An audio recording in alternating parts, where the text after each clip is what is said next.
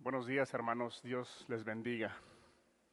Bienvenidos todos aquellos que se toman el tiempo para venir a escuchar la palabra. Definitivamente creemos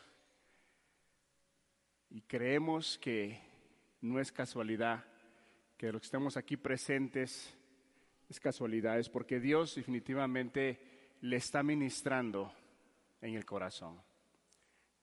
Vamos a abrir la palabra en el Evangelio de Juan. Evangelio de Juan.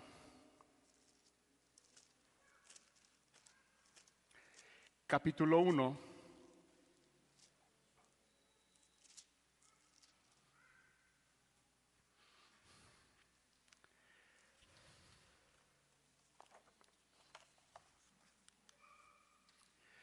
Vamos a leer del versículo 6 al 11. En esos versículos vamos a centrar la predicación el día de hoy con la ayuda de nuestro Dios. Juan capítulo 1 versículo 6 dice de la siguiente manera, hubo un hombre enviado de Dios, el cual se llamaba Juan. Este vino por testimonio para que diese testimonio de la luz, a fin de que todos creyesen por él. No era él la luz, sino para que diese testimonio de la luz. Aquella luz verdadera que alumbra a todo hombre. Venía a este mundo. En el mundo estaba y el mundo por él fue hecho. Pero el mundo no le conoció. A lo suyo vino y los suyos no le recibieron. Son pasajes que podemos leerlos deprisa pero la verdad es que tiene tantas verdades, tantas verdades en estos versículos que vamos a sacar una predicación de estos, de estos versículos. Eso no, no deja que usted no vaya a casa y escudriñe y investigue, indague la palabra de Dios. Definitivamente Dios va a hablar más al corazón de ustedes. Lo hacemos de esta manera por cuanto estamos predicando el Evangelio de Juan y si nos detenemos versículo por versículo, la verdad que nos llevaría cuatro, cinco, seis años en terminar el Evangelio de Juan. Mas, sin embargo, en estos versículos del 6 al 11, hoy tomaremos una, una predicación. La semana pasada, nuestro hermano Azarías nos compartía acerca eh, del versículo 4, dice, en él estaba la vida y la vida era la luz de los hombres, la luz en las tinieblas resplandece y las tinieblas no prevalecieron contra ella. Si se da usted cuenta en estos versículos que hemos leído, si algo se menciona es la luz, la vida, la luz, la vida. Entonces, definitivamente estamos con esa claridad que en el tiempo que estamos viviendo es un tiempo de mucha oscuridad. Y no tan solo es en estos tiempos, desde aquellos tiempos cuando el apóstol Juan daba y escribía esta, esta, palabra inspirada por Dios, él miraba y alcanzaba a mirar la gran oscuridad que se encontraba, de tal manera que aquellos hombres no alcanzaban a mirar la luz, no alcanzaban a mirar la vida que estaba desde antes que viniera nuestro Señor Jesucristo, desde antes que viniera el Señor Jesús, no alcanzaban a mirar la luz, no alcanzaban a mirar la verdad, no alcanzaban a darle el valor y lo valioso que estaba en ellos, que era la palabra, que era la creación y muchas cosas. Entonces, siempre a través de la historia y aún en la misma Biblia, si nosotros leemos allí en ese mismo, en el versículo 5, dice, la luz en las tinieblas resplandece y las tinieblas no prevalecieron contra ella. Podrá haber el grado más intenso de oscuridad y de tinieblas, pero la palabra de Dios nos deja ver que la luz, la luz siempre va a brillar, siempre va a triunfar. Las tinieblas, la oscuridad, que es sinónimo de la maldad, nunca va a prevalecer contra la verdad, contra la luz. Eso es importante que nosotros tengamos esa claridad, que por más maldad que haya, siempre va a brillar la palabra, siempre va a brillar el Evangelio, cuando es predicado en su esencia, cuando no es cambiado el Evangelio, cuando no es rebajado, sino cuando se predica el Evangelio, como la palabra nos los enseña en Romanos capítulo 1, versículo 16, lo que el apóstol Pablo decía, que él no se avergonzaba del Evangelio, porque él enfoca y dice, tiene una característica muy importante, que no se avergonzaba del Evangelio porque era poder de Dios para salvación del hombre para traer salvación al hombre. En Romanos capítulo 5, versículo 20, dice de la siguiente manera, pero la ley se introdujo para el que el, pecado abundase, mas cuando el pecado abundó, sobreabundó la gracia. Esto nos deja ver que aunque haya mucho pecado, mucha maldad, la gracia va a sobreabundar de Dios. Eso da una esperanza al corazón del hombre, que no importa en el pecado más oscuro que te encuentre, no importa en la oscuridad, en la esclavitud en el cual el hombre ha caído, sea cualquier pecado, sea fornicación, sea adulterio, sea adicción a alguna droga, sea a cualquier pecado. Este versículo nos da una esperanza de que la gracia de Dios va a abundar, va a sobreabundar para aquella persona, para aquella sociedad, para aquel pueblo, para aquella nación, para aquella colonia, para aquella familia. La gracia va a sobreabundar.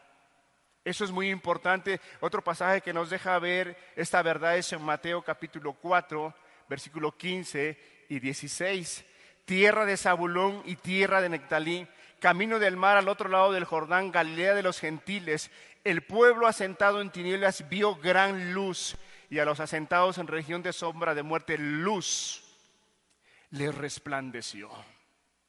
Luz les resplandeció. Y, estas palabras fueron dichas y fueron habladas en el momento que el Señor Jesús empieza su ministerio. Había oscuridad, había tinieblas, pero el Señor Jesús dijo, luz les va a resplandecer, como a muchos de nosotros, queridos hermanos, nos ha resplandecido.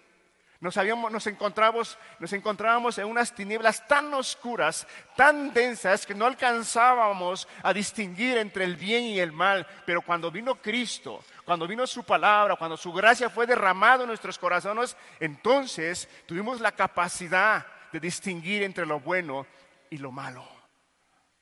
Porque la gracia de Dios siempre va a prevalecer contra la mentira y el pecado. Vamos, estos pasajes solamente los, puse como introducción para que nosotros veamos y esa verdad se nos quede asentada en nuestro corazón. Que las tinieblas jamás van a prevalecer contra la verdad, contra la luz. Jamás. Y eso lo demostró Cristo Jesús ahí en Colosenses que nos habla, porque Él venció públicamente, avergonzó a las potestades públicamente, venciendo sobre ellas en la cruz. Él venció, Él triunfó. Ese fue el ministerio que Él vino a hacer en esta tierra, a, traer salvación, a, sacar la victoria para que el hombre que crea en Él no se pierda, mas tenga vida, vida eterna. Vamos a empezar a mirar, esa verdad para mí es muy importante que usted la tenga tanta claridad en su mente y en su corazón para que si usted se encuentra en una situación complicada, que diga, ¿quién sabe si salga yo de este pecado? ¿Quién sabe si algún día Dios me pueda liberar? ¿Quién sabe tantos pensamientos que el diablo puede traer a la mente del hombre? creyendo que no hay salida, creyendo que no hay salvación, creyendo que no hay oportunidad, creyendo que quién sabe si pueda yo caminar con Dios, creyendo que quién sabe si pueda yo caminar en el cristianismo con la gracia de Dios, dice Tito 2.11, porque la gracia de Dios ha manifestado a todos los hombres. Y esa gracia dice que nos enseña a renunciar a las cosas impías y mundanas de este siglo. Y nos enseña a vivir sobria, justa y piadosamente. Es la gracia de Dios que es derramada en el corazón del hombre que nos hace actos para vivir en obediencia a nuestro Dios. Entonces esa verdad, téngala usted presente en su mente y Dios quiera que la tenga usted presente en su corazón para que vea usted esa esperanza. Porque muchos, muchas personas dicen, es que hay una esperanza. Sí, hay una esperanza, pero solamente la miras como una esperanza, mas no es tu esperanza. no la haces tuya. Y lo que dices es que yo sé que hay una esperanza que Cristo me va a ayudar. Sí, pero no la tienes, solamente has escuchado. Es como cuando una persona en una ocasión eh, estuve intermediario para arreglar una situación, un conflicto, y, esa persona sabía que conocíamos de Dios. Y esa persona al final, ella decía, porque déjame decirte que yo también conozco a Dios. Yo le dije, mira, con todo respeto, no conoces a Dios. Has hablado de, has oído hablar de Dios, pero no lo conoces. Una cosa es haber oído de Dios y otra cosa es conocer a Dios. Cuando la persona conoce a Dios, entiende la claridad, entiende la necesidad de buscar a Dios y de dar un giro en su vida personal. Eso es conocer a Dios.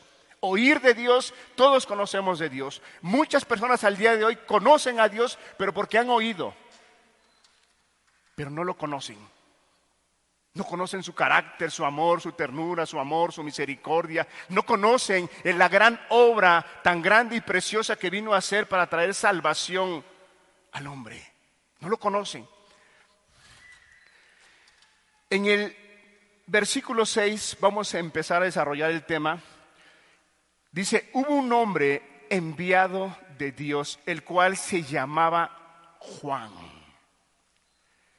hubo un hombre enviado de Dios. Aquí la palabra clave en esto es enviado de Dios. Juan era un hombre el cual Dios lo escogió, Dios lo seleccionó, por cuanto él iba a anunciar la llegada del Mesías.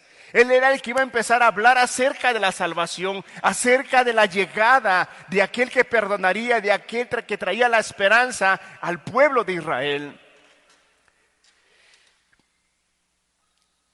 Hubo un hombre enviado de Dios, el cual se llamaba Juan. ¿Quién era Juan? Vamos a ver rápidamente quién era Juan. ¿Cómo es que Dios lo llamó? ¿Cómo es que Dios lo seleccionó? ¿Cómo es que Dios lo guió para ese propósito tan grande, tan hermoso, tan glorioso? Que Juan tuvo ese privilegio de experimentar, de conocer, de oír, de palpar a nuestro gran Señor Jesucristo. ¿Quién fue Juan el Bautista? Vamos a ver algunos puntos que creo que son importantes acerca de la vida de Juan el Bautista. Juan, escogido por Dios, también se le conoce como precursor, que significa que precede o va delante de. En este caso iría delante del Señor a preparar el camino, anunciar el Evangelio, anunciar la llegada del Señor Jesucristo. Y iba adelante preparando el camino. En el libro de Malaquías, el libro de Malaquías, el último eh, libro del Antiguo Testamento como lo conocemos, cierra con una profecía en Malaquías capítulo 4, versículo 5, y dice de la siguiente manera, He aquí, yo os envío el profeta Elías, antes que venga el día de Jehová grande y terrible.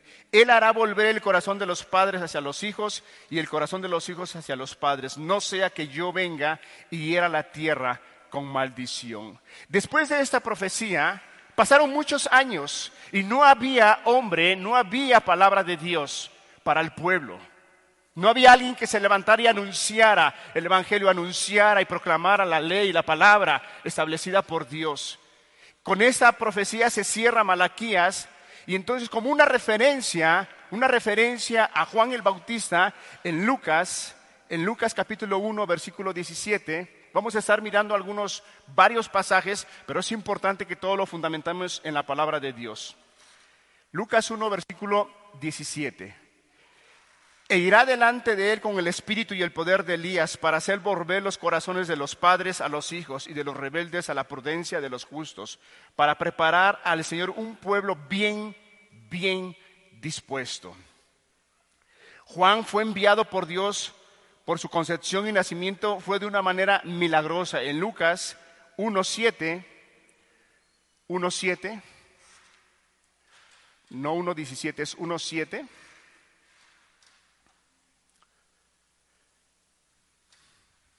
Dice de la siguiente manera, pero no tenía hijo porque Elizabeth era estéril y ambos eran ya de edad avanzada. En Lucas 1.36.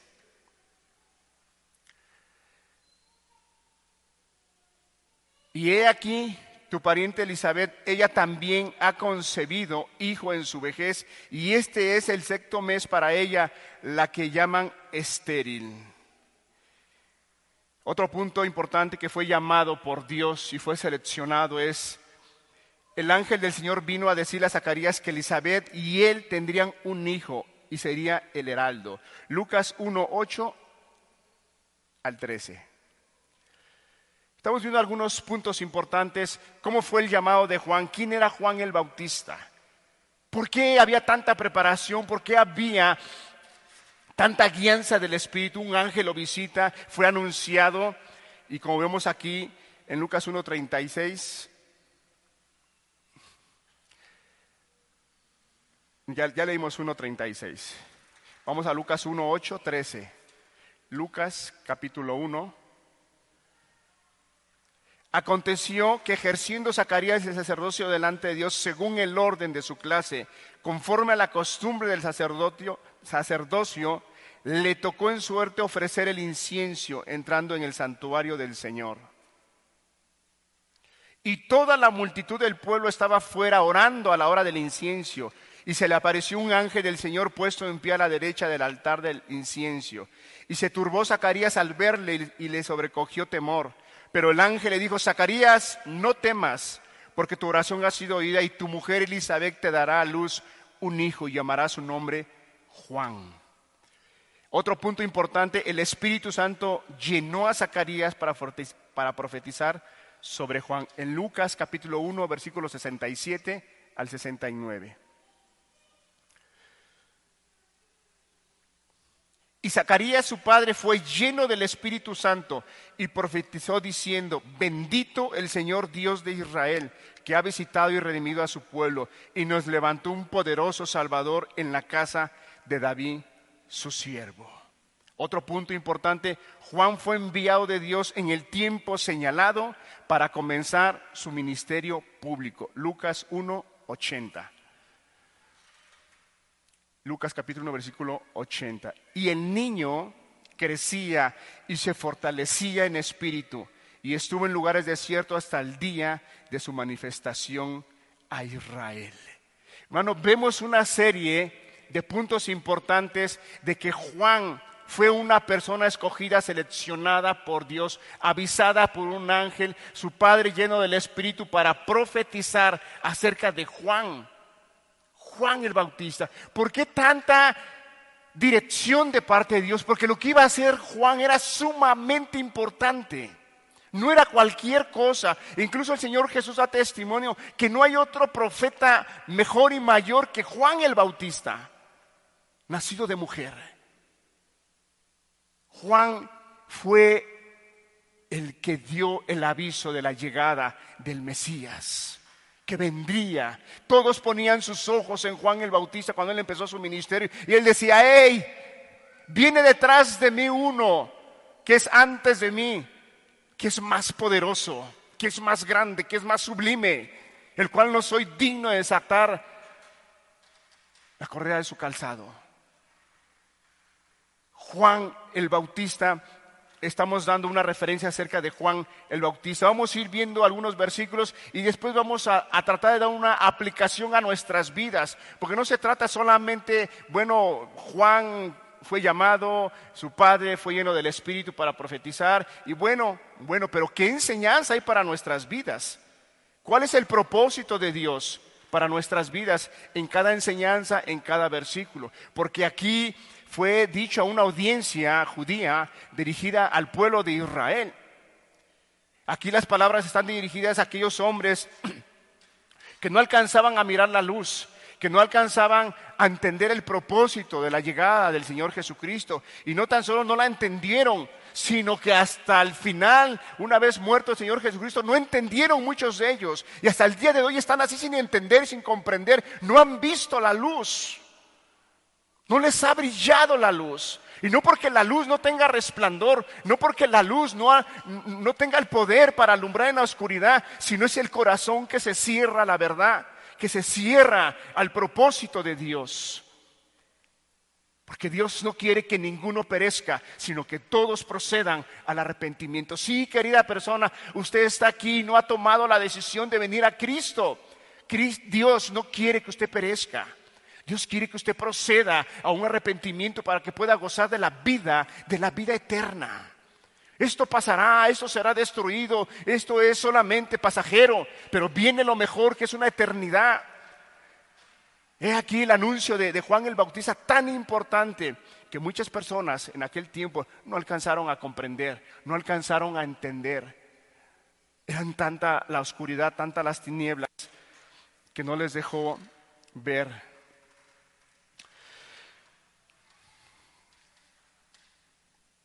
Voy a, irme a otro punto, aquí podríamos entrar a, la, a qué fue lo que predicó Juan pero creo que nos vamos a alargar la predicación de Juan el Bautista. Si nosotros echamos un ojo, un lente a la predicación de Juan el Bautista, realmente miramos aquel llamado, aquellas verdades que él proclamaba, de tal manera que dice la palabra que muchos hizo un efecto tan grande, tan maravilloso, que procedían a un arrepentimiento. Y no tan solo procedían, sino que dice que salían y corrían y profesaban sus maldades, sus pecados, de tal manera que eran bautizados el Evangelio que anunciaba Juan el Bautista. Pero bueno, no vamos a entrar a esa parte, nos llevaría mucho tiempo. En el versículo 1, en el capítulo 1, versículo 7, vayamos al otro versículo, dice de la siguiente manera, este vino por testimonio para que diese testimonio de la luz, a fin de que todos creyesen por él fue enviado, eran tanta la oscuridad, tanto las tinieblas, que fue necesario enviar por delante a Juan para mostrarles la luz, para mostrarles que el Cordero, el que quita el pecado del mundo, venía a este mundo y lo señalaba y decía, he aquí el Cordero de Dios, por cuanto había mucha ceguera espiritual, había mucha ceguera espiritual, de tal manera que no alcanzaban a mirar.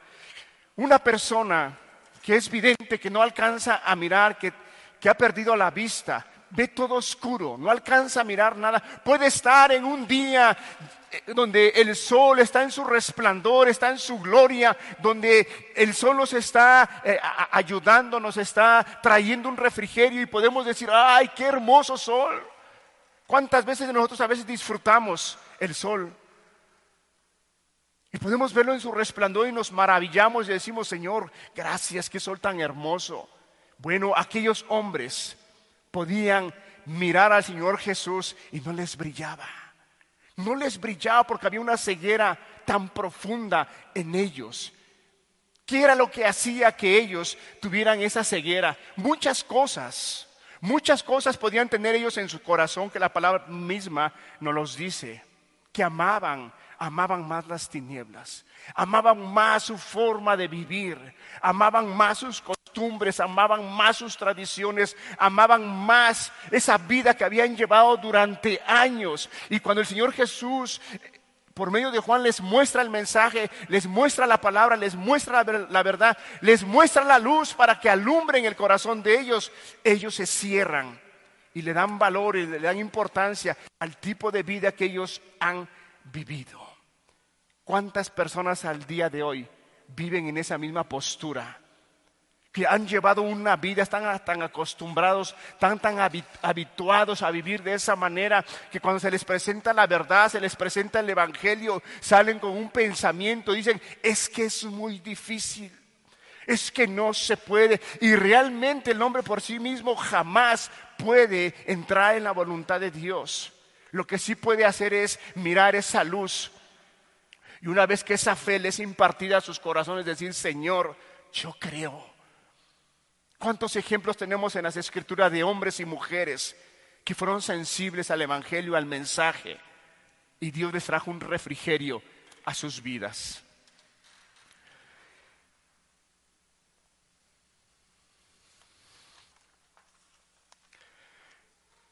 La palabra nos enseña en segunda de Corintios capítulo 4 versículo 4 cuál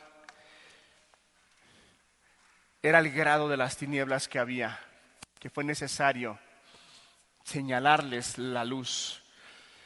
Segunda de Corintios capítulo 4, versículo 4, en los cuales el Dios de, este siglo cegó el entendimiento de los incrédulos para que no les resplandezca la luz del Evangelio de la gloria de Cristo, el cual es la imagen de Dios. Algo importante que usted debe de entender es que el diablo nunca ha descansado. Si en un tiempo se puso en función y empezó a desarrollar toda, todo su poder, todas sus artimañas, fue en la venida y en el anuncio de la llegada del Señor Jesucristo. Y trajo un engaño tan profundo en el corazón de los hombres para que no entendiesen, para que no comprendiesen el Evangelio, la luz que dice la gloria de Cristo, el cual es la imagen de Dios, que no les resplandeciera el Evangelio. Y al día de hoy, Él no ha cambiado. Él trae oscuridad, trae ceguera, trae engaño al corazón del hombre, de tal manera que el hombre está cegado y no alcanza a entender, no alcanza a mirar el valor, no alcanza a mirar. Muchas personas dicen, yo creo en el infierno, pero sabe, realmente no creen, porque si creyeran, se alarmarían, si creyeran se espantarían, porque el infierno nos, la palabra nos lo describe que el infierno es un lugar de tormento, de oscuridad, de dolor, de agonía, donde solamente se mencionarán el ay, ay. Pero la persona dice, yo creo y sé que existe el infierno, pero si realmente la persona creyera, realmente se pondría a meditar, a razonar y dijera, ¿qué va a ser de mi vida? ¿Pienso pasar una eternidad en ese lugar o una eternidad en el cielo? Pero muchas personas solamente lo han creído o lo han oído, pero no han conocido como la palabra nos los enseña. Entonces, mucha oscuridad en el corazón, en el corazón del hombre, pero también, también déjeme decirle que la luz vence a las tinieblas. La luz vence a la oscuridad. En primera de Juan capítulo 3 versículo 8. Primera de Juan capítulo 3 versículo 8 dice de la siguiente manera: El que practica el pecado es del diablo, porque el diablo peca desde el principio. Para esto apareció el Hijo de Dios, para deshacer las obras del diablo. El diablo trae oscuridad a la mente y al corazón, los hace pensar y los hace tomar decisiones locas que los lleva a destruir un matrimonio, lleva a destruir una familia, lleva a destruir su propio cuerpo metiéndose adicciones a drogas y en situaciones complicadas personas que se meten en el narcotráfico, haciendo cosas que no deben de ser. Trae oscuridad, trae el pecado, la maldad al corazón, se mete de tal manera que alcanzan a visualizar que hay una esperanza, no alcanzan a mirar que ese tipo de vida no es agradable, no tan solo para Dios, sino para sus propias vidas, se están dañando, se están lastimando. Todas esas personas que viven en ese tipo de vida realmente no son felices, realmente no disfrutan de la felicidad, pueden disfrutar por un momento, pero después viene la tristeza y viene el dolor, viene la angustia al corazón. Cristo dice, hay una esperanza. Es cierto, el diablo viene y ciega los corazones, ciega las mentes para que no resplandezca mi luz. Pero hey, yo he venido. Para eso ha venido el Señor Jesús, para deshacer las obras infructuosas de las tinieblas, para deshacerlas, destruirlas, de tal manera que las mentes venga la luz y brille y les brille el Evangelio, les brille la palabra y miren a su Salvador y miren que Él es el camino, Él es la verdad y Él es la vida. Hermanos, el Evangelio que, que, Juan iba a anunciar era un Evangelio no tan solo que iba a traer un conocimiento a las mentes y a las razones, sino un evangelio tan poderoso que iba a cambiar, iba a transformar, y lo dice que haría volver el corazón de los padres hacia los hijos y el corazón de los hijos hacia los padres. Iba a traer una reforma al corazón del ser humano, no a una sociedad, no tan solo al pueblo de Israel, sino más adelante vamos a ver cómo Dios trajo una reforma al corazón humano para todo aquel que cree, para todo aquel que le da crédito a las palabras, para todo aquel que pone sus ojos en el autor y consumador de la fe, que es nuestro Señor Jesucristo. No a un grupo, no a una denominación, no a un movimiento, no a un nombre, no, sino a Cristo Jesús. A muchas personas no les brilla el Evangelio porque ponen su confianza ya sea en un grupo, ya ponen su confianza en un movimiento, ponen su confianza en un hombre y no. Y si el hombre falla, si el hombre cae, las personas, la iglesia se destruye, se dice, pues si es que si el hermano o la hermana que eran tan espirituales están en esta situación, ¿qué nos espera a nosotros? Pusiste tu confianza en el hombre, pusiste tu confianza en el movimiento, mas no en Dios que es el autor y consumador de la fe, mas no en aquel que dice la palabra que es poderoso para guardarnos sin caída hasta que Él venga. Qué importante, hermanos, es que nosotros tengamos esa claridad de que Cristo vino a deshacer las obras infructuosas de las tinieblas. En Juan capítulo 1, versículo 8 dice de la siguiente manera, no era él la luz, sino para que diese testimonio de la luz. El apóstol Juan hace una fuerte aclaración de no poner nuestra mirada en el hombre. Él dice, hey, Juan lleno del Espíritu, Juan va a hablar, Juan va a predicar y mucha gente se va a volver a Dios y el pueblo de Dios vendrá y escuchará y se volverá. Cuando fue lleno su padre Zacarías lleno del Espíritu que profetizó. Pero Juan dice, pero tengan cuidado. Juan no es la luz. Es enviado, es para dar testimonio de la luz. Lo que les estaba diciendo, Juan estaba diciendo, Cristo, Jesús, el Mesías, Él es la luz. Juan solamente es un resplandor. Es solamente alguien que va a transmitir esa luz que ha sido dada de parte del Dios Altísimo. Qué importante esta verdad, hermanos, que nosotros entendamos que aquí lo que Juan estaba diciendo, no pongan su mirada en Juan. Y ahora, si nosotros leemos la escritura, hermanos, tristemente, después de muchos años, había hombres, había discípulos que habían recibido el mensaje por parte de Juan el Bautista, y eran sus discípulos, y habían pasado años y no habían oído hablar acerca del Espíritu Santo. No habían oído hablar porque habían puesto su mirada en Juan el Bautista. Y ese versículo lo podemos ver, hermanos, en Hechos capítulo 19, versículo 1 al 5. Hechos 19, 1 al 5. ¿Me los ponen, hermanos? Hechos 19, dice, aconteció que entre tanto que Apolos estaba en Corintio, Pablo después de recorrer las regiones superiores, vino a Feso y hallando a ciertos discípulos les dijo, ¿recibisteis el Espíritu Santo cuando creíste? Y ellos, y ellos le dijeron, ni siquiera hemos oído si hay Espíritu Santo.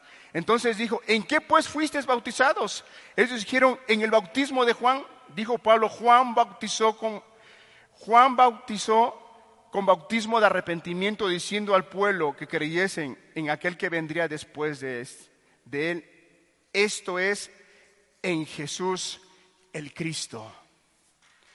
Cuando oyeron esto fueron bautizados en el nombre del Señor Jesús. Impresionante, hermano, cómo esos discípulos de Juan el Bautista no miraron al Señor Jesús. Y habían pasado ya, no eran semanas, hermano, habían pasado meses, habían pasado años y ellos aún todavía decían, nosotros somos discípulos de Juan. Hermano, qué importante es que nosotros, cualquier hombre, cualquier predicador, cualquier hermano que te predique la palabra de Dios y así esté muy ungido y esté, eh, Dios lo esté respaldando, Dios esté eh, eh, trayendo sanidades, milagros, conversiones, no pongas tu confianza en Él. Él no es la luz. Él no es la luz. La luz es Cristo Jesús. Él solamente es un instrumento que Dios ha usado, que Dios lo ha visto, ha visto su corazón, ha visto su rectitud, ha visto su proceder y Dios lo toma como instrumento y derrama su gracia, derrama su poder para transmitir el mensaje tan precioso, tan sublime, tan poderoso que trae salvación al corazón del hombre. He aquí la importancia, hermanos, de, más adelante vamos a ver la aplicación, la importancia de que aquella, aquel hermano que predica la palabra de Dios, no tan solo en este lugar, sino en cualquier lugar que escuchemos la palabra de Dios, miremos que sea un hombre que realmente ha sido enviado a hablar, no de Dios, porque todos podemos hablar de Dios. Cualquier persona se puede parar en este púlpito y, darte y hablarte una historia de la Biblia y te está hablando acerca de Dios. No, sino que el hombre que te predique la palabra, ya sea aquí, sea en China, sea en otro lugar, tengas el discernimiento de que te está hablando de parte de Dios. Que te está hablando palabra de Dios, no está hablando sus ideas, no está hablando su conocimiento, no, no está poniendo como fundamento su sabiduría, su entendimiento, su intelectual que pueda hacer, no, sino que usted pueda tener el discernimiento de decir, esa es palabra de Dios. Y para que eso suceda, he aquí la importancia de escudriñar la palabra de Dios. Escudriñar para mirar que eso sea lo que la palabra de Dios nos enseña.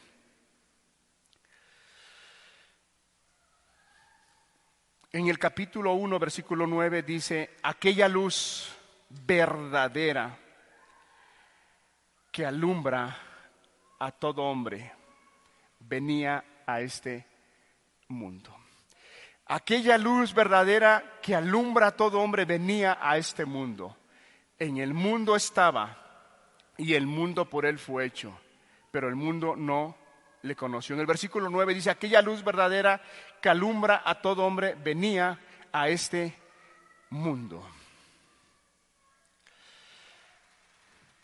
Lo importante de creer y tener claridad que Dios mira lo más íntimo del hombre. Esa luz va a penetrar en lo más profundo de la oscuridad del corazón del hombre. Tan poderosa es la palabra, tan poderoso es el Evangelio, que de la palabra del Evangelio nada se esconde. Dios todo lo escudriña.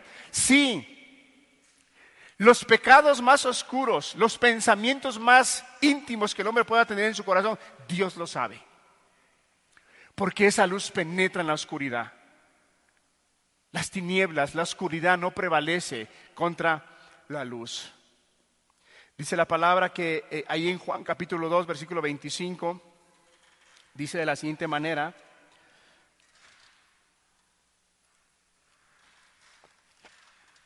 Juan 2, 25, y no tenía necesidad de que nadie le diese testimonio del hombre, pues él sabía lo que había en el hombre.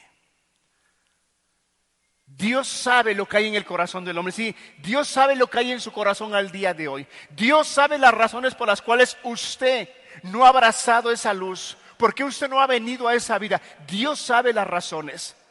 A lo mejor nosotros como seres humanos no alcanzamos a entender, los predicadores, los ministros, los pastores, no alcanzan a ver el corazón del ser humano y uno ministra de acuerdo a lo que la persona dice, lo que la persona habla. Pide un consejo, se le da de acuerdo a lo que ella está expresando, está diciendo, pero realmente el corazón solamente Dios lo conoce. Y así la persona, el hermano, el ministro, el pastor puede estar muy ungido por Dios, pero no alcanza a entender, no alcanza a mirar lo que hay en el corazón del hombre. Un ejemplo lo tenemos, hermanos, en la vida de Samuel, el profeta Samuel cuando fue a ungir, Dios le dijo, eh, Samuel ve a ungir al próximo rey de Israel. Y Samuel vio a un hombre muy hermoso de parecer, de buena estatura, y dijo, enfrente del ungido estoy. Y Dios le dice, no, Samuel, te equivocas. Yo no miro lo que los hombres miran, yo miro lo que hay en el corazón. Entonces, la palabra de Dios nos enseña que ante, ante Dios no hay nada escondido. Usted lo podrá esconder con su esposa, con sus hijos, con la iglesia, con sus amigos, con sus compañeros, con quien sea. Pero ante Dios no hay nada escondido. Y déjeme decirle algo para alarmarlo si usted tiene algo escondido en su corazón. Dice la palabra que no hay nada oculto que no se haga manifiesto. Tarde o temprano Dios va a hacer manifiesta esa obra, sea buena o sea mala. Si usted hizo una obra buena que glorificó a Dios y que nadie se enteró, que nadie se dio cuenta, usted y Dios, usted tomó la palabra que dice que no sepa tu izquierda lo que hace tu derecha. Si usted tomó esa palabra y hizo esa obra, una obra que glorificó a Dios y que bendijo a la iglesia, bendijo a muchas personas, y usted no quiso hablar por ser prudente, porque usted dijo, yo lo hice para Dios. Bueno, Dios tarde o temprano lo va a recompensar en público. Porque dice la palabra, y verán vuestras buenas obras y glorificarán a vuestro Padre que está en los cielos. Pero también Dios, aquellos hombres que guardan en sus corazones cosas que saben que están mal, cosas que saben que están incorrectas, cosas que saben que eso está afectando a una relación ya sea familiar, conyugal, en la iglesia, déjeme decirle que también Dios lo va a sacar a la luz.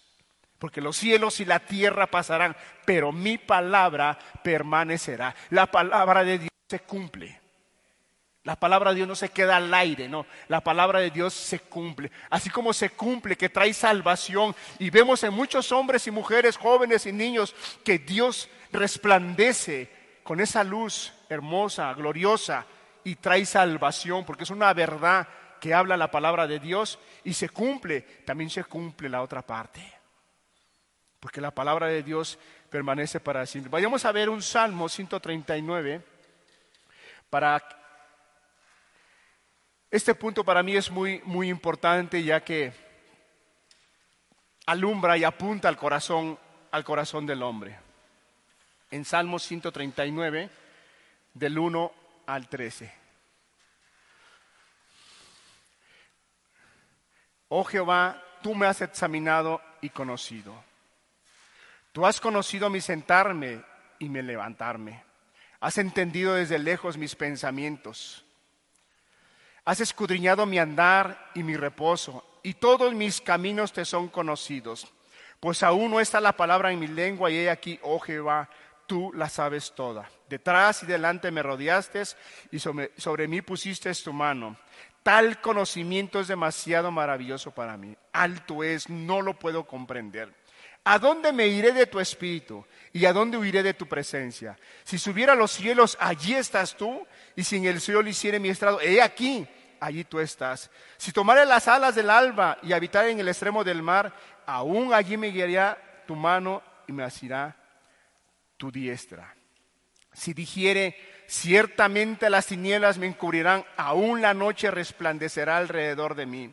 Aún las tinieblas no encubren de ti y la noche resplandece como el día.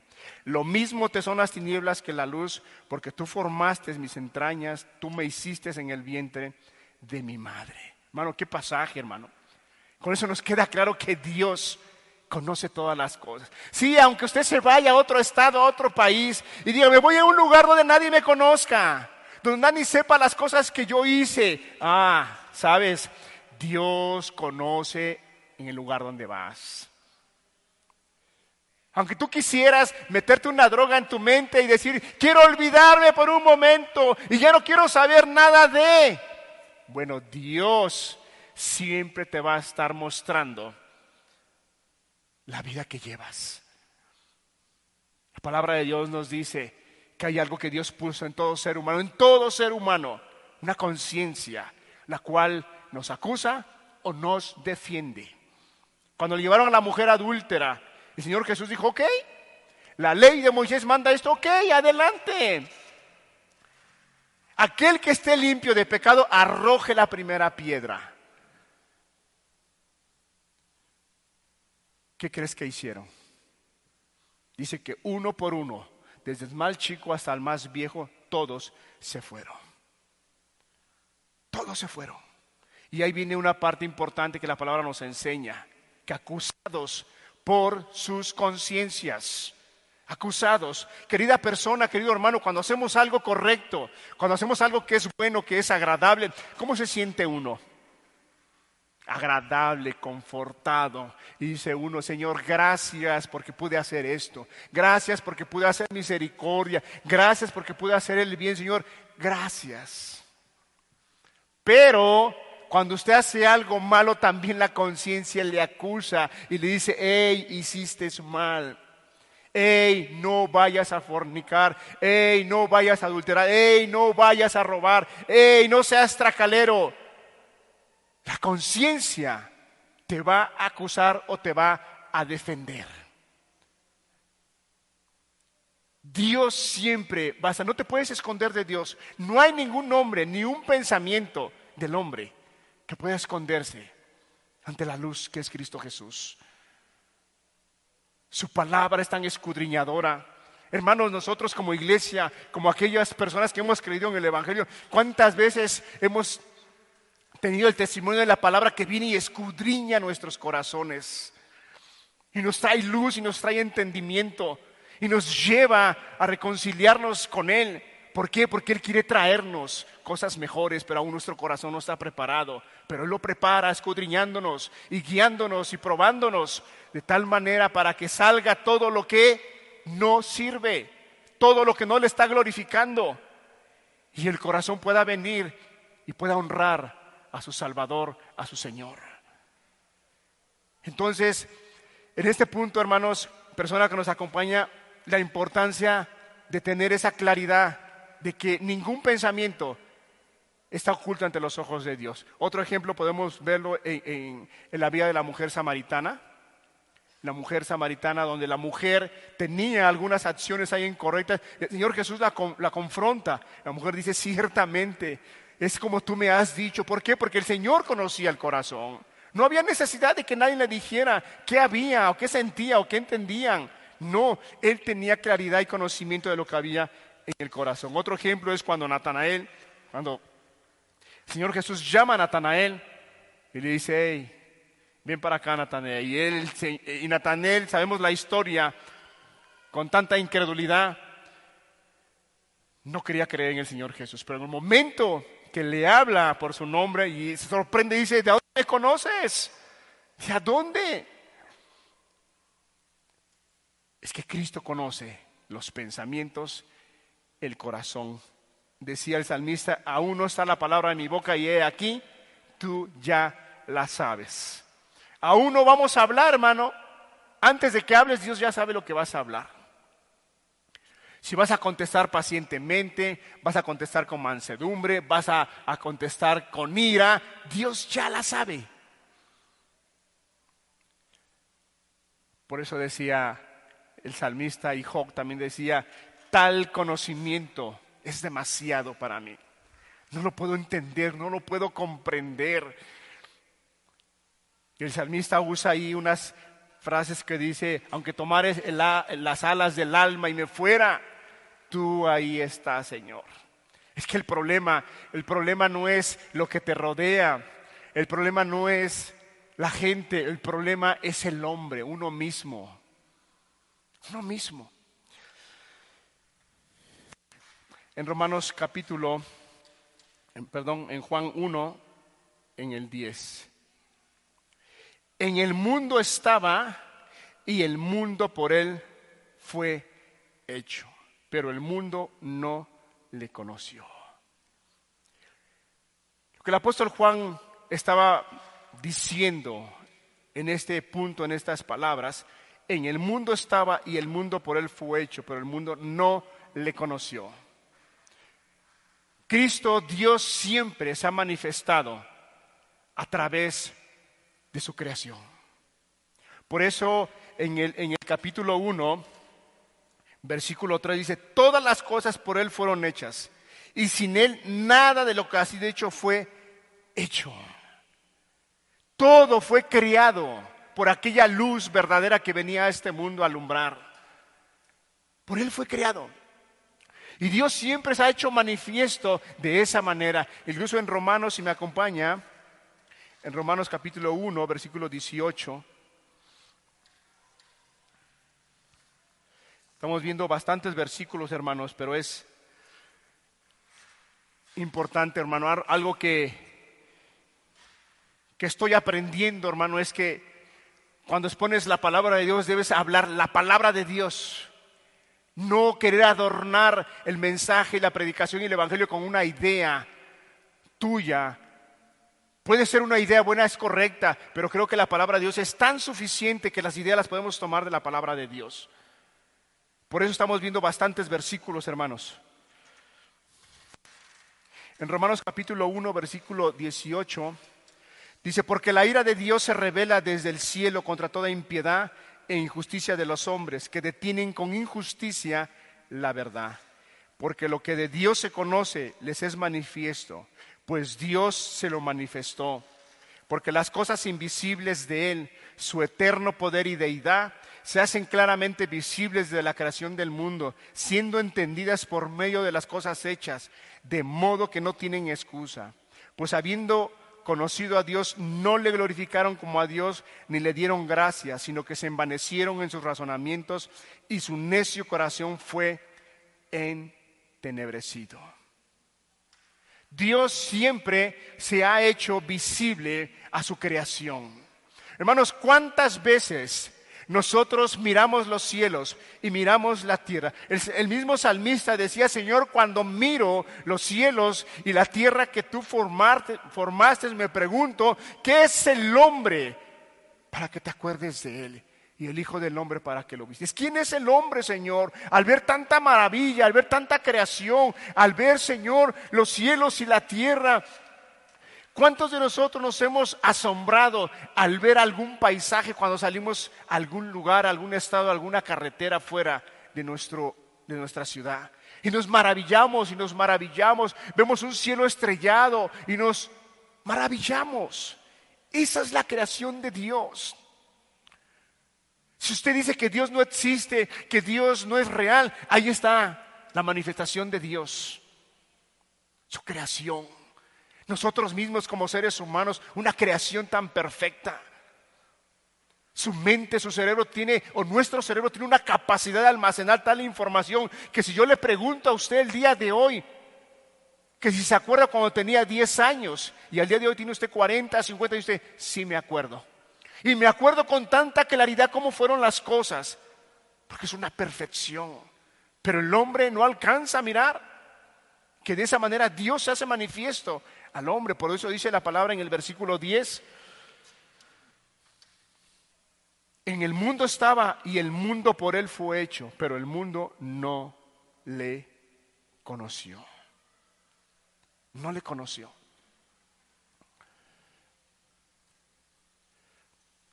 Al día de hoy, muchas personas no le conocen. Número uno, porque no leen, no escudriñan la palabra, se cierran a la luz, quieren vivir en su oscuridad, se afirman en su pensamiento necio y contumaz de decir yo vivo como mejor me parezca, yo vivo lo que mejor me conviene, yo tomo mis decisiones. Y no estoy hablando de personas que no asisten a una iglesia Puede haber personas que asisten a una iglesia y que no han tomado y venir a Cristo y decir, Señor, yo te necesito. No, sino que vives en tu voluntad, vives firme en tu voluntad de no entregarte a Dios, de no ser hacedor de la palabra de Dios, de no reconocer que Cristo es el camino, la verdad y la vida. Y vives haciendo tu voluntad, vives en tus deseos, vives en tus pasiones, haces a un lado la verdad que te llevará la vida eterna. Estamos por terminar en, el, en, Juan capítulo 1, versículo 11. Pasamos al otro versículo. A lo suyo vino y los suyos no le recibieron. Después de todo lo que hemos visto, una reseña, que la palabra es tan profunda que no, no alcanza uno a darle el significado tan profundo que tiene la palabra de Dios. Trata uno, en, lo personal, trato de darle el significado, trato de entender y compartirlo, pero la palabra es tan profunda que estoy seguro que lo que te he compartido, si viniera el Espíritu de Dios y ampliara ese conocimiento en tu corazón, hermano, es mucho más, mucho más. A los suyos vino y los suyos no le recibieron. Dios dio testimonio que Juan fue enviado, fue elegido, fue seleccionado, fue capacitado para anunciar la venida del Mesías. Les dio testimonio a su pueblo de Israel. Porque cuando dice aquí la palabra, a los suyos vino y los suyos no le recibieron, se está refiriendo a su pueblo, hermano. Aquí no se está refiriendo todavía a nosotros. Se está refiriendo a su pueblo de Israel, su pueblo amado, escogido, el, pueblo que Él tomó de todas las tierras y toda la, toda la tierra y todas las naciones y lo vio un pueblo agradable a Él. Y a ese pueblo le enseñó sus leyes. A esa nación les enseñó cómo tenían que vivir, cómo tenían que conducirse, cómo tenían que honrar a Dios, cómo tenían que glorificarlo. Por eso los demás pueblos decían, oh, bienaventurado aquella nación cuyo Dios es Jehová. Pueblo grande y sabio y entendido es este. Hermano, es que la palabra de Dios, la ley de Dios hace entendido al hombre, lo hace razonar, lo hace entender, lo hace comprender. Muchas personas al día de hoy el mandamiento de Dios lo ven como que algo que viene a reprimir el corazón del hombre. No. El apóstol Pablo decía, a la verdad el mandamiento es santo, justo y bueno. Un ejemplo muy sencillo, hermano, cuando nosotros vamos conduciendo en, alguna carretera y ves al federal o ves a la Guardia Nacional y no llevas el cinturón puesto, ¿qué es lo que haces? Te lo pones, ¿verdad? ¿Por qué? Porque dices, me va a infraccionar. Sí, pero no estás entendiendo la esencia del mandamiento, no estás entendiendo la esencia del reglamento de, de, tránsito. No estás entendiendo que el cinturón es para resguardarte, porque si hay un choque, si hay un contragolpe, no vas a salir expulsado, sino que vas a tener más porcentaje de sobrevivir. Pero no se alcanza a entender la esencia del reglamento. Así es con Dios. No alcanzamos a entender la esencia de los mandamientos. Creemos que Dios solamente los mandamientos los ha dado para reprimirnos. Al joven le dice, eh, hijos, obedecer a vuestros padres en el Señor. Honra a tu padre y a tu madre. Y el joven se siente oprimido. El joven dice, no, pero si yo soy adulto, ya tengo 18 años, ya puedo tomar mis propias decisiones. No alcanzas a comprender la esencia del mandamiento. Porque el mandamiento de tu padre y de tu madre siempre va a ser el mejor, porque ellos te engendraron, ellos te cuidaron, ellos te vieron caminar, ellos te vieron cuando te convertiste en adolescente, ellos vieron cuando te convertiste en un adulto, y ellos te aman y te aprecian, y todo mandamiento, toda instrucción que te den va a ser la mejor. Porque para ellos eres muy precioso, para ellos eres de mucho valor, ellos darían su vida por ti. Ellos darían su vida por ti, pero el joven no alcanza a entender la esencia del mandamiento. Y lo mismo sucede con todos aquellos mandamientos que la palabra nos los enseña. Al adúltero Dios le dice, no adulterarás, y no alcanza a entender la esencia, que es para conservar la familia, que es para que la descendencia que venga sea una descendencia que honre y glorifique a Dios, una descendencia en el cual conozcan el Evangelio, conozcan la palabra, y pueda haber una familia fuerte, una familia que glorifique a Dios, una familia que las demás familias digan realmente sí hay Dios. ¿Cuántos de nosotros como iglesia hemos recibido ese testimonio al ver que nuestras conductas eran tan horribles? Familias destruidas, corazones destruidos que Dios viene y hace la obra y la persona que te conoce y te conocía como era antes te dice, realmente creo que existe Dios. Realmente.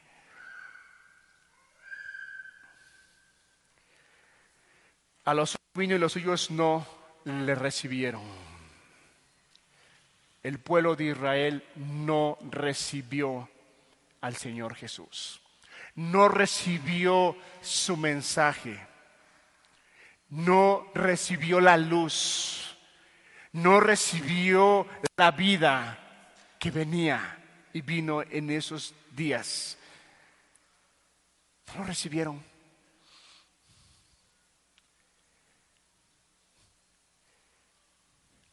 Estaba yo leyendo un, un pensamiento de un hombre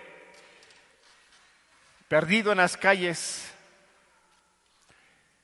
Llega un pastor a una iglesia por primera vez y sale a las calles y ve a un guitarrista tocando y le dice, oye, qué hermoso tocas. Y dice él, pues hacemos lo que se puede. Dice, oye, te invito mañana a mi iglesia. Va a haber una, un mensaje y te invito. Nos gustaría que escucharas la palabra.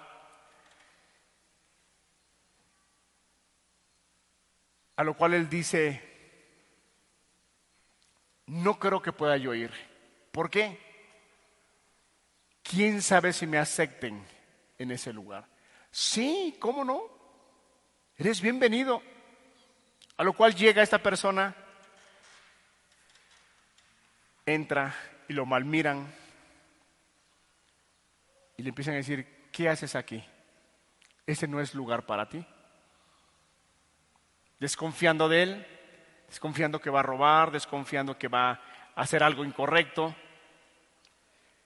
Y en eso dice que es una anécdota que le viene una voz al corazón de este hombre y le dice, le pone la mano en el hombro y le dice, no te preocupes. Yo muchas veces he querido entrar a esta iglesia y no he podido. ¿Qué estaba dando? ¿Cuál es la, la anécdota, hermanos? Que hay corazones que aunque conocen la palabra, conocen la verdad, pero no han abrazado la luz.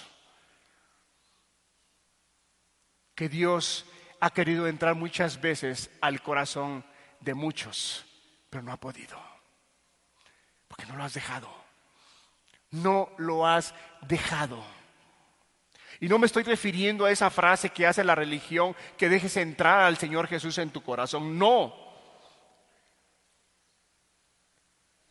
O lo podemos decir de esa manera, pero entendiendo realmente qué es que el Señor Jesús entre al corazón del hombre. Es que el Señor Jesús tome el lugar, el primer lugar en tu corazón. Que sea el principal, que sea el que gobierne tu voluntad, que sea el que tome las decisiones por ti, que sea el que dirija tu mente, tu razón, tu corazón. Y por consecuencias va a dirigir lo que esté bajo tu autoridad, sea esposa, sea hijos, sea una familia, sea una iglesia, sea una congregación, sea lo que sea. Este pueblo recibió al Señor Jesús. ¿No lo recibió?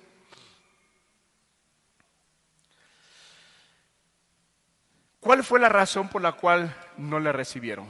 Juan capítulo 3, versículo 19, 21.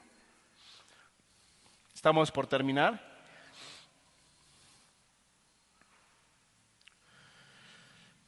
Juan capítulo 3, versículo 19, versículo, al capítulo 3, 19 al 21. Y esta es la condenación que la luz vino al mundo. Y los hombres amaron más las tinieblas que la luz porque sus obras eran malas. Porque todo aquel que hace lo malo aborrece la luz y no viene la luz para que sus obras no sean reprendidas. ¿Cuál fue la razón por la cual ellos no recibieron al Señor Jesús? Y esta es la condenación que la luz vino al mundo y los hombres amaron más las tinieblas que la luz. Amaron más las tinieblas. Amaron más su vida que estaban viviendo. Sus costumbres, sus tradiciones, su manera de vivir Querían mantener, querían mantener el liderazgo. Es decir, nosotros somos los fariseos, nosotros somos los escribas, nosotros somos los líderes y nadie, ni un carpintero va a venir a enseñarnos qué tenemos que hacer. Nosotros somos la ley, nosotros somos los ungidos, nosotros somos los que escudriñamos la palabra. Nadie tiene que venir a decirnos qué tenemos que hacer. Prefirieron amar ese pensamiento. Prefirieron amar sus costumbres, sus tradiciones, su estilo de vida, su hipocresía, sus mentiras, sus falsedades. Amar la luz. Y no quisieron venir a la luz porque venir a la luz implicaba que sus obras iban a ser reprendidas.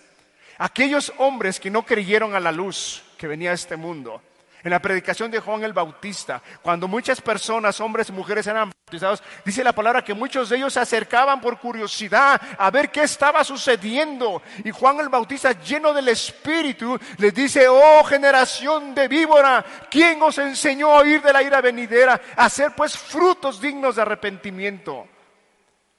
Esa era la luz. Pero aquellos hombres no querían venir porque sabían que la luz iba a reprender sus obras.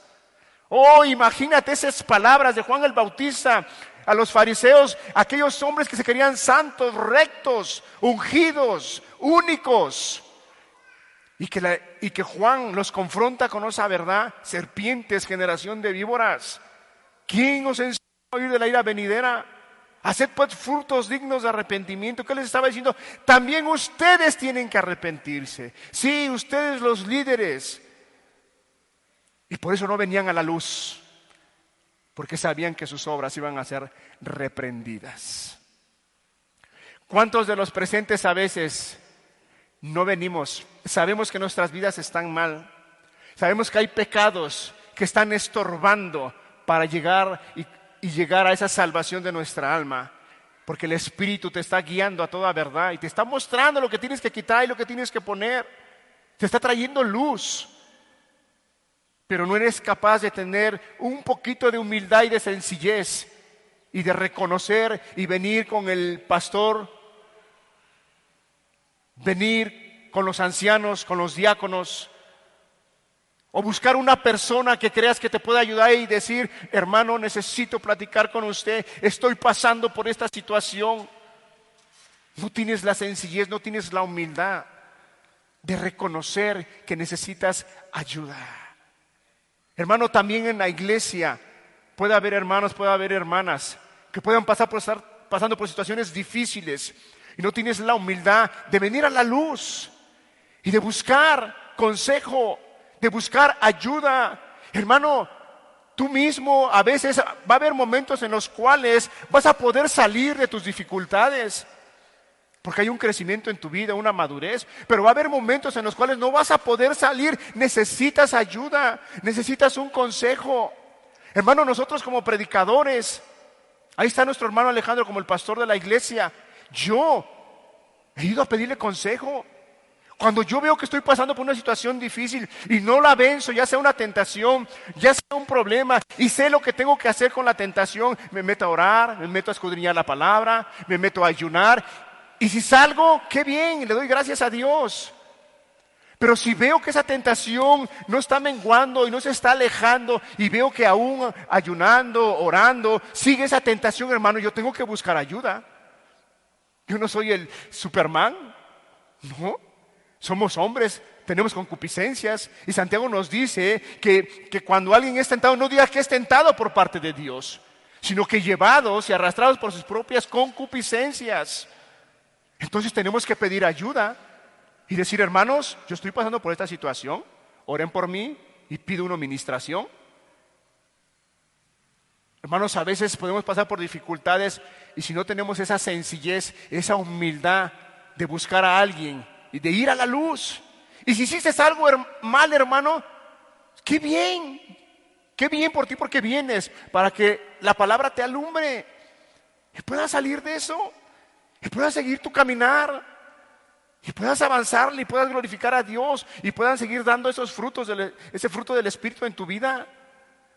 Pero cuando hay algo, hermano, que escondes en tu corazón y no vienes a la luz, el Espíritu deja de dar fruto. ¿Por qué? Porque lo contristas.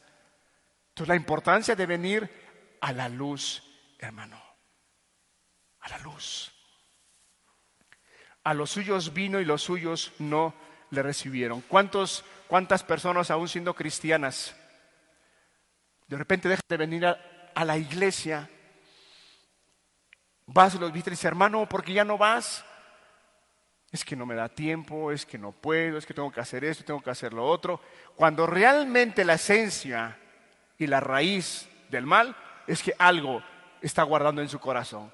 Ese algo fue lo que hizo que se alejara de Dios. Ese algo hizo que no viniera a reunirse. ¿Y qué pasó? Lo engañó el diablo. ¿Cuánto engaño trae el diablo a nuestro corazón, a nuestra mente? Cuando hacemos algo mal, algo incorrecto, decimos, pues ya para qué voy a la iglesia.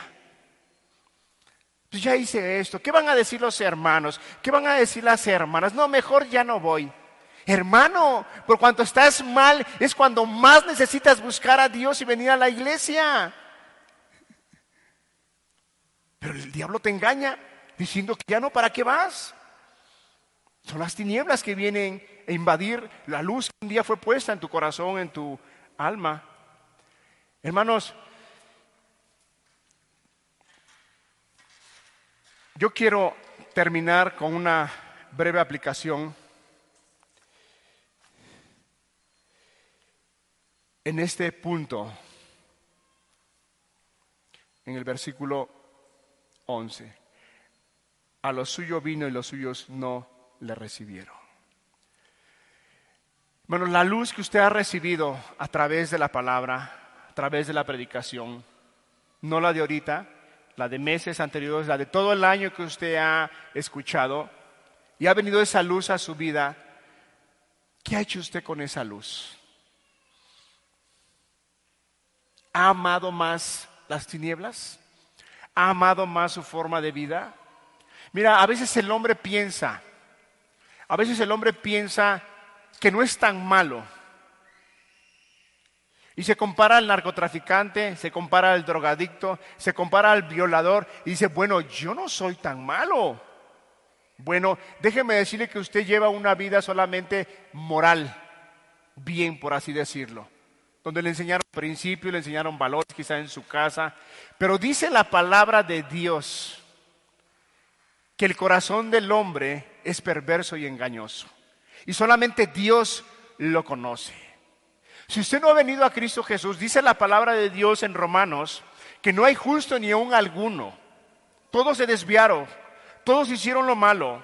No hay quien busque a Dios, no hay quien haga lo bueno.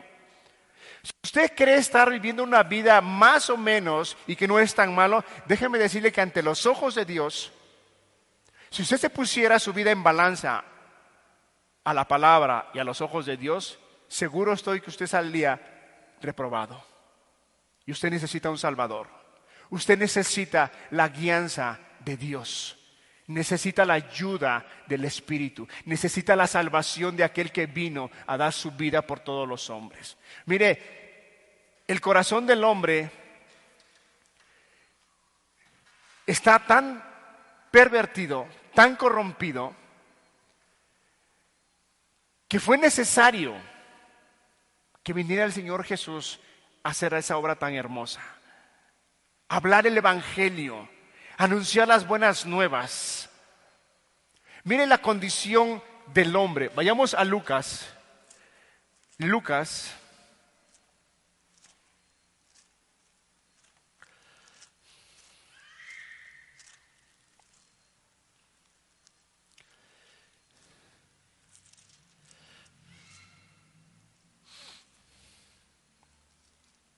Lucas 4,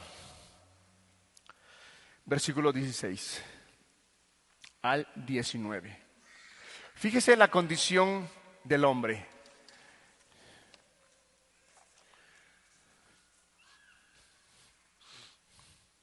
Vino a Nazaret donde se había criado y en el día de reposo entró en la sinagoga conforme a su costumbre y se levantó a leer y se le dio el libro del profeta Isaías y habiendo abierto el libro halló el lugar donde estaba escrito, el Espíritu del Señor está sobre mí, por cuanto me ha ungido para dar buenas nuevas a los pobres. Me ha enviado a sanar a los quebrantados de corazón. Una persona que no ha conocido al Señor Jesús está quebrantado de corazón. Está quebrantado. A pregonar libertad a los cautivos. Están cautivos en sus pensamientos no alcanzan a mirar, no alcanzan a darle el valor a la verdad, a la luz que los va a llevar a una vida eterna. Están esclavizados, están cautivos. A pregonar libertad a los cautivos y vista a los ciegos, a poner en libertad a los oprimidos, a predicar el año agradable del Señor. Los hombres están oprimidos, están cautivos y necesitan ser libertados. Por eso la palabra de Dios, el Evangelio de Dios dice, y conoceréis la verdad, y la verdad os hará libres. Necesitas libertad en tu vida. ¿Y sabes quién lo puede hacer? Solamente Cristo. Solamente por medio de su Evangelio. Si el Hijo os libertare, seréis verdaderamente libres. Y entonces podrás vivir una vida en libertad, amando, sirviendo, gozándote, y entender la existencia de tu vida en esta tierra. Y entenderás que fuiste criado para la honra y la gloria de nuestro gran Señor. Al día de hoy quizá no sabes qué hacer, no sabes a dónde ir, cumples metas, cumples objetivos y al final de cumplirlas te sientes solo, te sientes apagado y dices, ¿y ahora qué sigue? Te aconsejo que leas Eclesiastés, donde él dice vanidad de vanidades, todo es. Podrás conseguir las metas que te propongas, las cosas terrenales.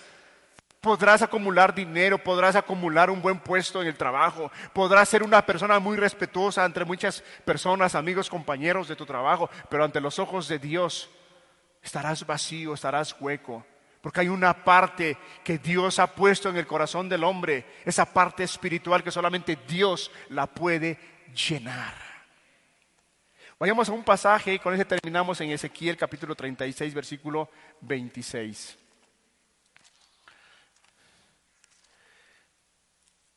Ezequiel 36.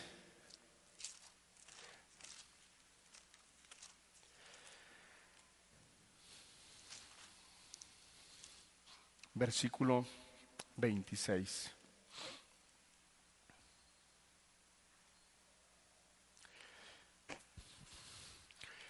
Fíjese cómo el corazón del hombre está tan arruinado, tan quebrantado, tan dolido, que es necesario lo que dice Ezequiel en el versículo 26, capítulo 36, versículo 26.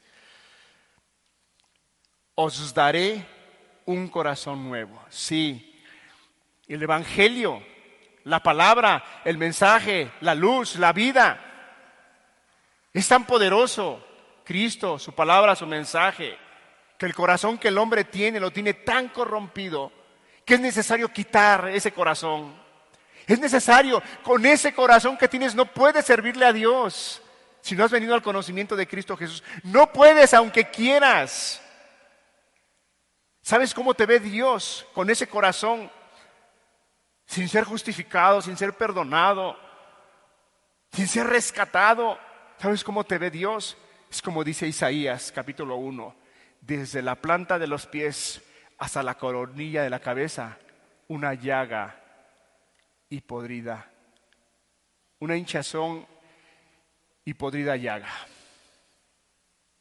Desde la, desde la planta del pie hasta la coronilla, o sea, estás mal ante los ojos de Dios. Y el mensaje, la palabra, lo que iba a anunciar Juan el Bautista es tan poderoso que es necesario cambiar ese corazón. No puedes servirle a Dios con ese corazón. Lo vas a intentar y lo vas a intentar y te digo una cosa, vas a terminar frustrado. Porque con ese corazón no le puedes servir a Dios. Ese corazón está corrompido. Por eso aquí en Ezequiel 26 dice, y os daré un corazón nuevo. Dios quiere darte un corazón nuevo. Quiere quitar ese corazón que ha sido quebrantado, que ha sido dolido, que ha sido entristecido, que ha sido lastimado. Y que ese corazón al día de hoy no confía en nadie. ¿Cuántas personas dicen, es que yo ya no confío en nadie, todos me han hecho daño? Todos me han hecho daño. Está un corazón quebrantado dolido, dañado, lastimado, entristecido. Pero Dios quiere darte un corazón nuevo. Un corazón, porque el corazón que tienes es un corazón de carne que no siente. Aquellos hombres, mujeres, que no sienten. Has perdido sensibilidad al amor a tus hijos, al amor a tu esposo, al amor a tu esposa. Ya no te importa, no te interesa, vives tu voluntad, andas de adúltero, andas de fornicario, andas haciendo lo que mejor te parece. ¿Por qué? Porque tu corazón es de piedra, ya no siente. Y puedes decir, es que yo amo a mi familia, es que yo amo a mi esposa, pero no, si andas en esos caminos, el diablo te ha engañado, no, tu corazón no siente, es de piedra. Y es necesario cambiar ese corazón. Y eso solamente Dios lo puede hacer. Dios lo puede hacer. Os daré corazón nuevo y pondré espíritu nuevo dentro de vosotros. ¿Cómo está tu espíritu? ¿Está quebrantado? ¿Está dolido? Y el pasaje de Lucas dice que él venía a sanar a los quebrantados. ¿Estás quebrantado? ¿Tienes un corazón dolido? Que confiaste en un hombre y dijiste, aquí ahora sí encuentro la felicidad con este hombre. Ahora sí, Él me va a hacer feliz. Ahora sí, aquí se van a terminar mis problemas. Pasó un mes, pasaron seis meses, pasó un año y te diste cuenta que no fue así. Y dijiste, me equivoqué. Se me fue la esperanza porque pusiste tu confianza en un hombre.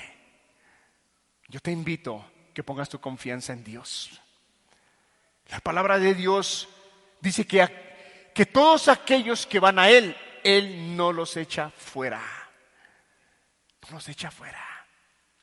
Y si tú comes de ese pan y tomas de esa agua, jamás y nunca volverás a tener sed, dice la palabra. Nunca tendrás sed. Os daré un corazón nuevo y pondré un espíritu nuevo y dentro de vosotros, dentro de vosotros,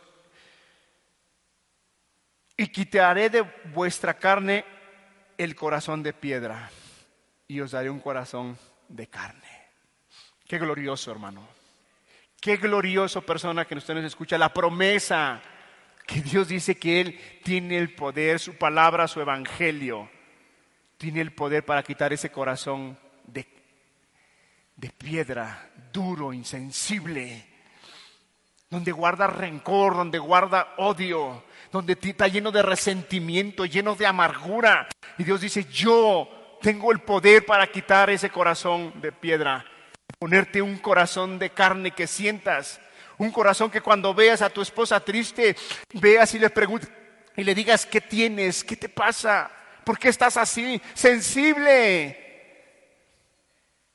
Ves al necesitado y dices, ¿en qué puedo ayudar? Un corazón sensible, que escuchas la palabra de Dios, el mandamiento que dice, y amarás al Señor tu Dios con toda tu mente, con toda tu alma, con todas tus fuerzas. Y como tienes un corazón de carne que siente, dices, Señor, yo quiero amarte de esa manera.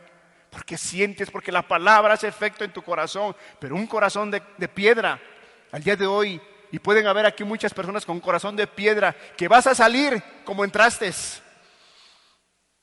que vas a salir así como entraste, y saldrás y continuarás en tu vida. ¿Por qué? Porque hay un corazón de piedra, insensible a la palabra, insensible al llamado que Dios te está haciendo. ¿Para qué Dios va a quitar ese corazón de piedra?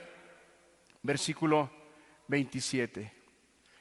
Y pondré dentro de vosotros mi espíritu y quitaré de vuestra carne.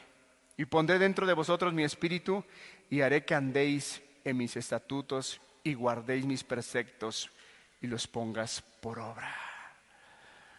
Solamente así es como se puede glorificar a Dios.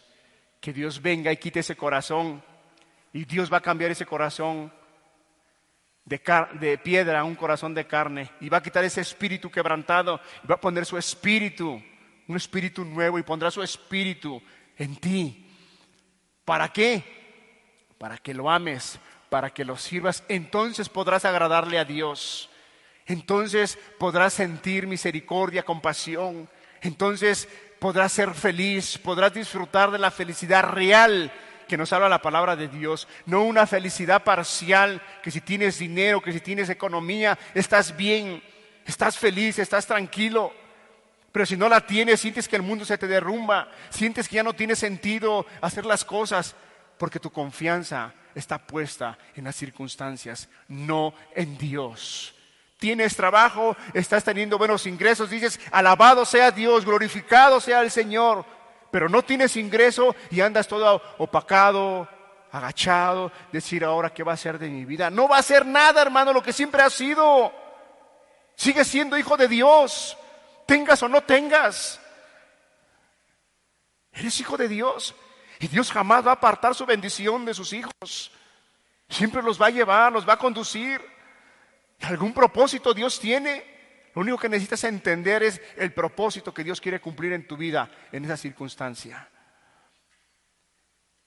Yo quiero hacer una invitación. Dice la palabra que a los suyos vino y los suyos no la recibieron. No le recibieron, no lo aceptaron, no estuvieron de acuerdo con su mensaje. Yo quisiera hacerte una invitación el día de hoy. Aquellos que no han tomado esa decisión firme de, reconocer a Jesús como su Señor, no el Señor. Porque a ver, mire, escúcheme. Una cosa es decir, Él es el Señor. Amén. Él es el Señor. Pero otra cosa es decir, Él es mi Señor. Porque si no usted tan solo ha oído hablar del Señor, no ha conocido al Señor. Y si usted ha dicho es que Él es el Señor, Él es el Rey de Reyes, Él es el Señor de Señores, Él es el principio y el fin, el alfa y el omega, Él es todo, sí, Él es. Pero Él es tu todo. Él es tu Señor, Él es tu Rey, Él es el que te gobierna, Él es tu Dios. Yo quiero invitarte. El Señor Jesús dice en esta parte que a los suyos vino y los suyos no le recibieron. Yo le decía que esta parte estaba dicha a los judíos, pero también el Señor Jesús hizo una invitación para aquellos que no eran judíos. Y ahí entramos usted y yo. Vamos un, un, pasaje rápido a ver en Juan capítulo 10, 14, 16. Juan capítulo 10, versículo 14 y 16.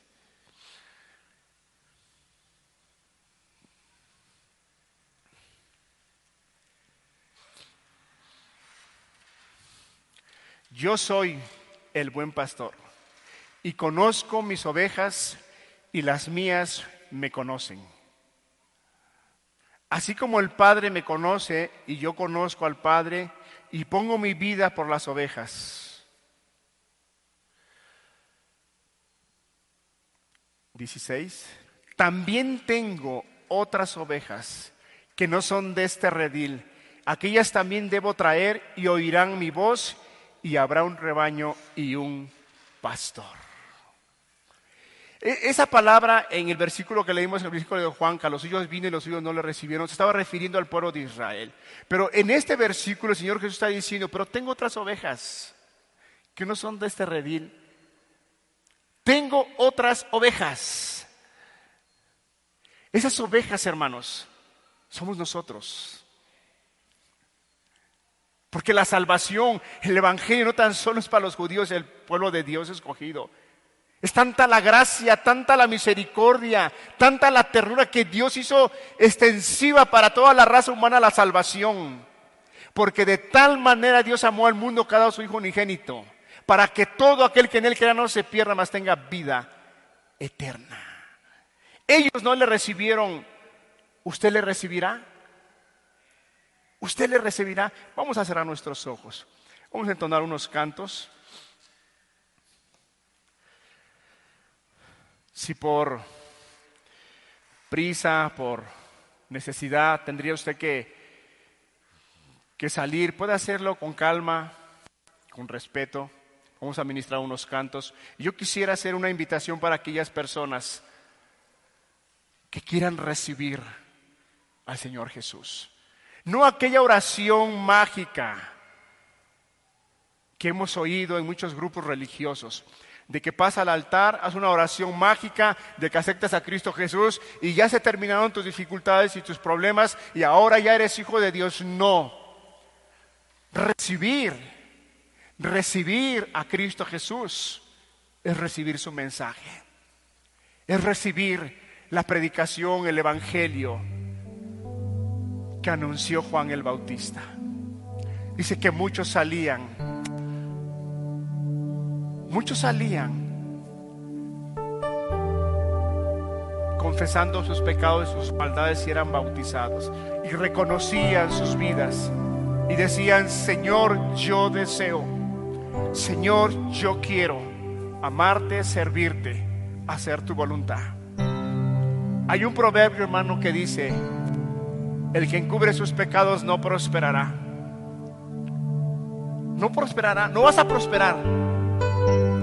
Porque tienes escondido las acciones y ese pecado te está lastimando ese, pecado, decía el salmista David, que entre, entre más él cayó, le fue afectando. Le fue afectando cuando él cayó. Cuando no confesaba su pecado. Por eso el proverbio dice, el que encubre sus pecados no prosperará. Proverbios 28, 13. Mas el que los confiesa y se aparta alcanzará misericordia. El que encubre sus pecados no prosperará, más el que los confiesa y se aparta alcanzará misericordia. La luz vendrá y te alumbrará. Deja que Dios te alumbre. Abraza la luz. No seas como aquellos hombres que no le recibieron, que rechazaron su mensaje y que le dijeron, yo decido vivir la vida que estoy viviendo.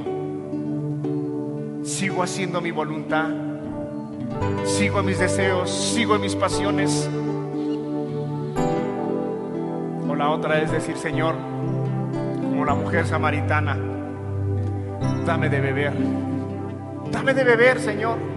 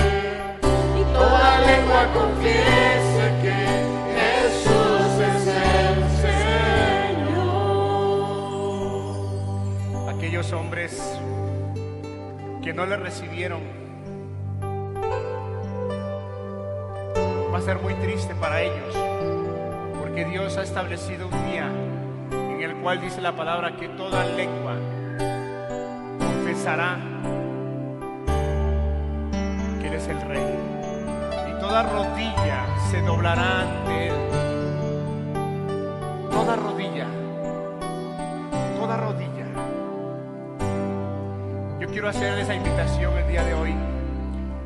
A aquellas personas que quieren abrazar el Evangelio, quieren abrazar la palabra, quieren tomar una decisión en su vida. Te has dado cuenta que no has abrazado la luz, que no has amado la luz, que no has amado el mensaje, que has estado rechazando, porque tú no has querido cambiar tu manera de vivir, has amado más las tinieblas que la luz. Pero si hoy tú te decides amar la luz, amar el mensaje, ese mensaje que te va a traer vida eterna. Ese evangelio que dice el apóstol Juan, que es poder de Dios para salvación. Tu alma necesita ser salvada. Y solamente el evangelio tiene el poder para hacerlo. Solamente la palabra puede hacerlo. Solamente aquella luz Dice la palabra, en el mundo estaba. Todas las cosas por Él fueron hechas. Todas. Él ha venido a tu vida. Ha venido a tu vida y te está llamando. No seas como ese mismo pueblo de Israel que el Señor Jesús llorando decía, Jerusalén, Jerusalén ¿Cuántas veces quise juntarte como la gallina junta a sus polluelos y no quisiste? Oh, el Señor Jesús se angustiaba al ver que su pueblo escogido no creyese en Él. Se entristecía en su corazón porque Él sabía lo que vendría a Jerusalén. Sabía cómo iba a ser arrasada. Y le decía, ¿cuántas veces quise juntarte como la gallina junta a sus polluelos y no quisiste? Lo mismo te dice Dios al día de hoy porque Él no cambia, Él es el mismo. ¿Cuántas veces Dios te ha amado? ¿Cuántas veces Dios te ha guardado en tu vida? En los caminos por donde has andado, caminos de maldad, de pecado, y Dios te ha guardado. Dios ha querido vengas al conocimiento de Él, porque Él no quiere que perezcas. Él no quiere que pases una eternidad en la condenación eterna. Él quiere que disfrutes en su presencia, contemplándolo, admirándolo, porque eres creación de Él.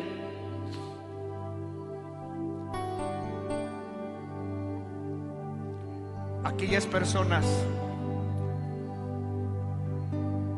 que quieran amar la luz, quieran recibir al Señor Jesús con su mensaje, con el Evangelio. Estar entendidos que recibir al Señor Jesús es recibir su mensaje, su palabra.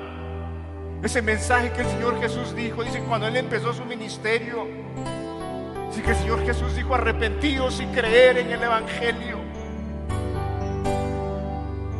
Arrepentidos y creer.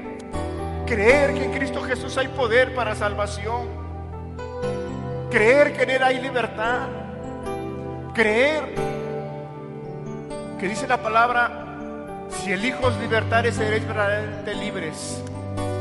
Si alguno de ustedes siente esclavo a algún pecado, dice la palabra, y conoceréis la verdad y la verdad os hará libres. Si algunos de ustedes creen que necesitan una oración, para que venga Cristo y traiga esa libertad al corazón de usted, puede pasar al frente. Si ve usted esa necesidad en usted, Cristo, su palabra es poderosa. Él trae libertad. Personas que estén siendo oprimidas, dice la palabra que para eso fue enviado el Señor Jesús, para eso fue ungido, para traer libertad para sanar a los quebrantados, para anunciar el año agradable, las buenas nuevas.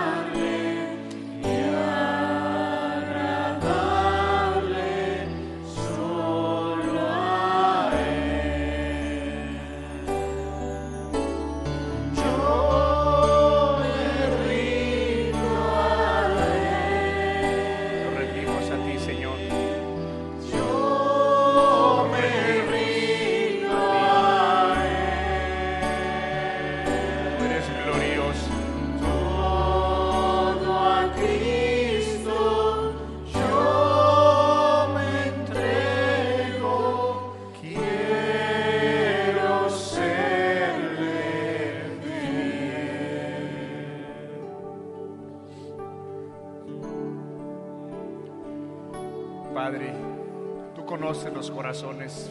Dice tu palabra que no hay necesidad y no había necesidad que nadie te dijera nada acerca de los hombres porque tú sabes lo que hay en ellos.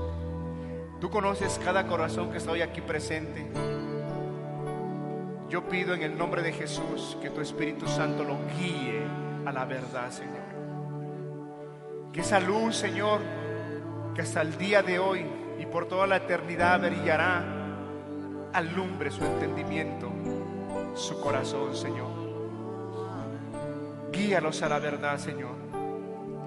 Toma aquellos, Dios, que en su corazón han decidido amarte, servirte, abrazar la luz, abrazar el Evangelio que tú has traído a nuestras vidas, Señor. Padre, damos gracias. Gracias por este momento, gracias por tu palabra. Gracias por cada persona que tú has traído. Gracias por aquellas personas que están mirando por vía internet. Bendícelas, guíalas. Que tu palabra produzca el efecto en sus corazones, Señor. Gracias, Padre, en el nombre precioso de nuestro Señor Jesucristo. Amén.